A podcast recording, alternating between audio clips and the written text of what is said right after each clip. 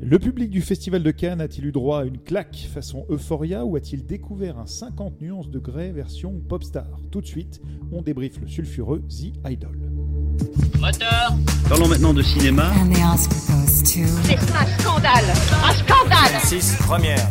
People,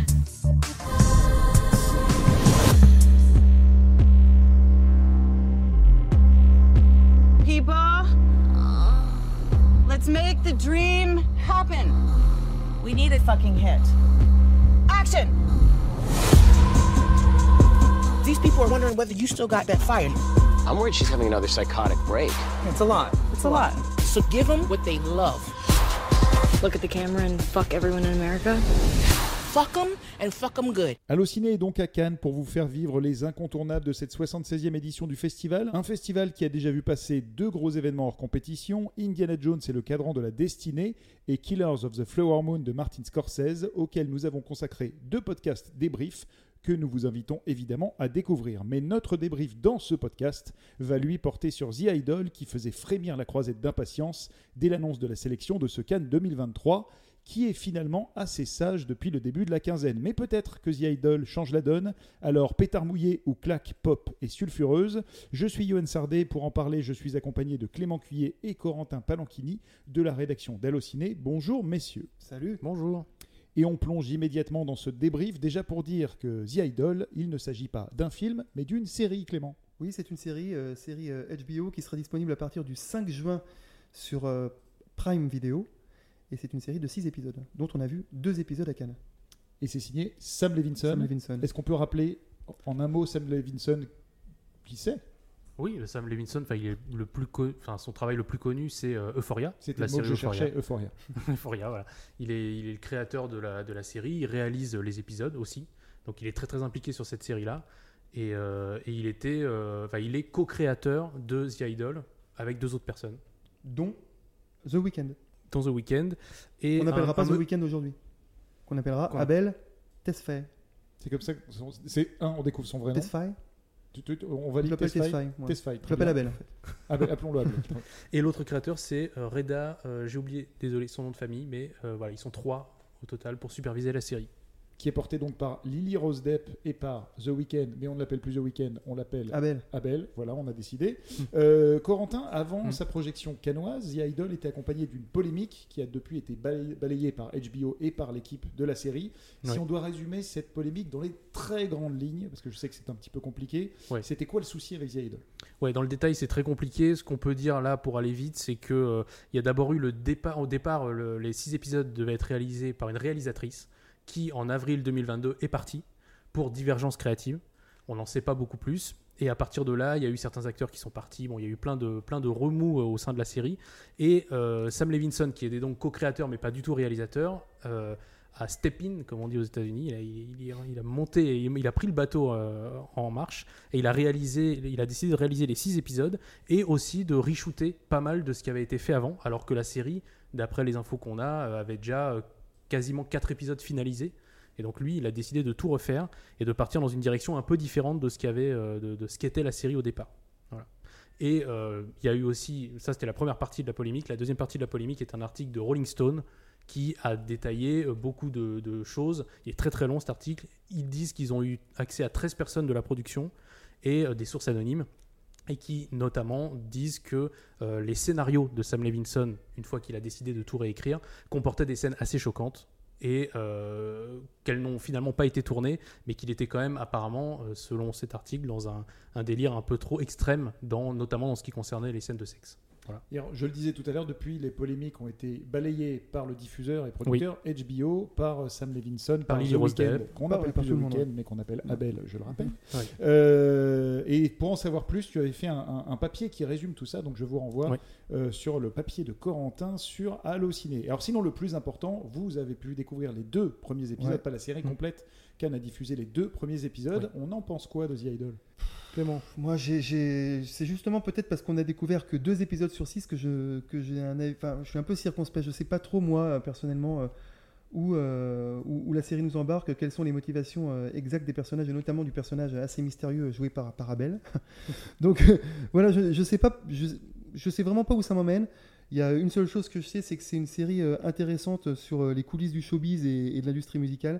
Moi, c'est ce qui m'a intéressé le, le plus dans, le, dans, dans la série. J'ai toujours envie de dire le film, pardon, c'est calme. Euh, Au-delà de ça, euh, tout le côté euh, sulfureux, euh, la relation entre les deux, j'avoue que pour l'instant, je sais pas. C'est très, très perturbant d'être sorti comme ça d'une projection en ne sachant pas vraiment euh, où ça va et quoi, quoi, Bah, c'est peut-être hein. peut-être la limite de sélectionner une série et de pas la mettre au complet euh, dans un festival. C'est que à la fois, bon, est-ce qu'on avait 6 heures pour tout regarder euh, je- dans une journée, je sais pas, mais en même temps, n'en mettre que deux, euh, sachant que le, le- le deuxième, sans aucun spoil, se termine sur quelque chose qui n'est pas vraiment ni une révélation, ni un cliffhanger, ni quelque chose qui te fasse dire vraiment où ça va. Et du coup, tu te dis, bah, ok, on a vu ces deux, deux épisodes-là, mais qu'en penser Tant qu'on n'a pas le, on va dire le panorama au complet, ouais. c'est Ouais. c'est- c'est difficile. Euh, après, on pourrait y revenir dans le détail, mais moi je trouve que c'est une série qui a un peu euh, euh, un pied dans une idée, un pied dans l'autre, et que c'est un peu son défaut, mais on pourra, on pourra en détailler euh, plus Eh tard. ben, J'ai quelques questions pour détailler tout ça. Juste avant, je vais quand même la pitcher parce qu'on ne l'a pas pitché cette C'est vrai. série. Euh, c'est la. Ou alors, Clément. Oui, parce qu'il y a un très bon pitch sur un site que je recommande qui s'appelle Halluciné. Euh, non, et donc je trouvais le pitch excellent, excellemment bien résumé. Non, non, mais The Idol, c'est- l'histoire d'une pop star qui s'appelle Jocelyn et qui est incarnée par Lily Rose Depp. Elle sort d'une dépression nerveuse et veut revenir sur le devant de la scène. Et c'est donc, euh, elle a cet objectif-là, et c'est à ce moment qu'elle va faire la rencontre d'un mystérieux propriétaire de, de nightclub incarné par Abel, qui s'appelle euh, Tedros. Et il a un passé trouble. Alors lui il est vraiment très très mystérieux. Et la question c'est vraiment de savoir si euh, la romance des deux va entraîner Jocelyne, va lui refaire côtoyer les sommets ou va l'en- l'entraîner dans, les- dans l'enfer. quoi. Et à quel prix Et à, quel prix, atteindra Ouais, ouais, peut-être donc voilà, les- c'est ça, les sommets non. Alors, vous avez commencé à nous parler un petit peu euh, de The Idol. Euh, on était aussi à la projection, à la sortie de la projection officielle hier au Palais des Festivals. Et vous allez l'entendre, c'était assez divisé entre les, fans, les, entre les fans de Sam Levinson, le créateur de Euphoria, et des spectateurs peut-être un peu plus âgés, euh, problème de génération, mais qui sont restés aux portes de ce spectacle très chaud. On écoute les réactions. Du sexe pour du sexe. Bah, c'est complètement hot, hein, ça c'est sûr. Hein. Oh ouais, on est en plein dedans. Ouais. Du cul, du cul Ça a été très érotique, c'était vraiment très provocateur. Il y a Fifty Shades peut aller se rhabiller. Du trash pour du trash. Je trouvais que des fois il y avait beaucoup beaucoup de nudité. Je vous dirais que c'est 50 nuances degrés version pop avec de la musique dedans. du cul, du cul, du cul. Très peu de nouveautés. On a l'impression d'une narration qui date de 2012, donc c'est assez daté. Pour comprendre ce film, il faut avoir aussi une certaine maturité. Ah, j'adore Euphoria, j'adore Sam Levinson et j'adore The Weeknd. Donc j'étais trop contente de le voir en tant qu'acteur. Les images, les images, les images sont incroyables. De toute façon, le réalisateur est incroyable, tout est incroyable finalement. Il y a beaucoup de double sens et c'est pas vraiment ce qu'on pense être en fait. Un rapport de domination masculine sur euh, cette jeune chanteuse pop en, en, en émergence, vraiment dépassé en fait. J'ai beaucoup aimé. Les manières dont c'est filmé, c'est incroyable. J'ai vraiment adoré. Rien d'autre à ajouter que incroyable. Je retrouve dans ce idol ce qu'on a vu dans Euphoria et j'ai trouvé ça génial. Alors Corentin, Clément, vos réactions aux réactions, si je reprends euh, les grands thèmes euh, qu'on a pu entendre ici, premier, du cul, du cul, du cul, est-ce que vous validez? Oui. Euh, oui, oui, bah là, ça, ça, ça, ça ment pas sur la, sur la marchandise. Euh, après, euh, du cul, du cul, du cul. Après, pas plus. Enfin, moi, j'ai déjà vu plus sulfureux que ça. Après, après oui, il y a du cul. Du cul, du cul. Oui, c'est pas c'est pas des scènes euh, choquantes où on se dit euh, j'ai jamais vu ça dans une série, j'ai jamais vu ça dans Non, un non. film, euh, non. Euh, c'est simplement que elles sont un peu comme tu le disais, le personnage de Tedros est assez mystérieux Ah oui, et sait- ouais. il- on on sait pas vraiment ses intentions. Plutôt, on les devine, mais on va pas spoiler non plus. Bah du coup, elles, elles sont teintées d'un truc, d'un je ne sais quoi, un peu, un peu glauque, un peu, un peu pas clair. Ah, exactement. Et, et Un peu toxique. Voilà. Et du coup, ben, tu peux pas vraiment dire euh, ah oui, euh, c'est des scènes euh, vraiment pos- positives. T'as pas envie de, de t'enjailler pour ces scènes-là parce que justement, elles sont teintées de ce truc-là. Donc elles sont là, mais elles n'apportent pas, elles pas ce qu'on pourrait attendre, ce que le public peut-être un peu voyeuriste se- serait venu voir.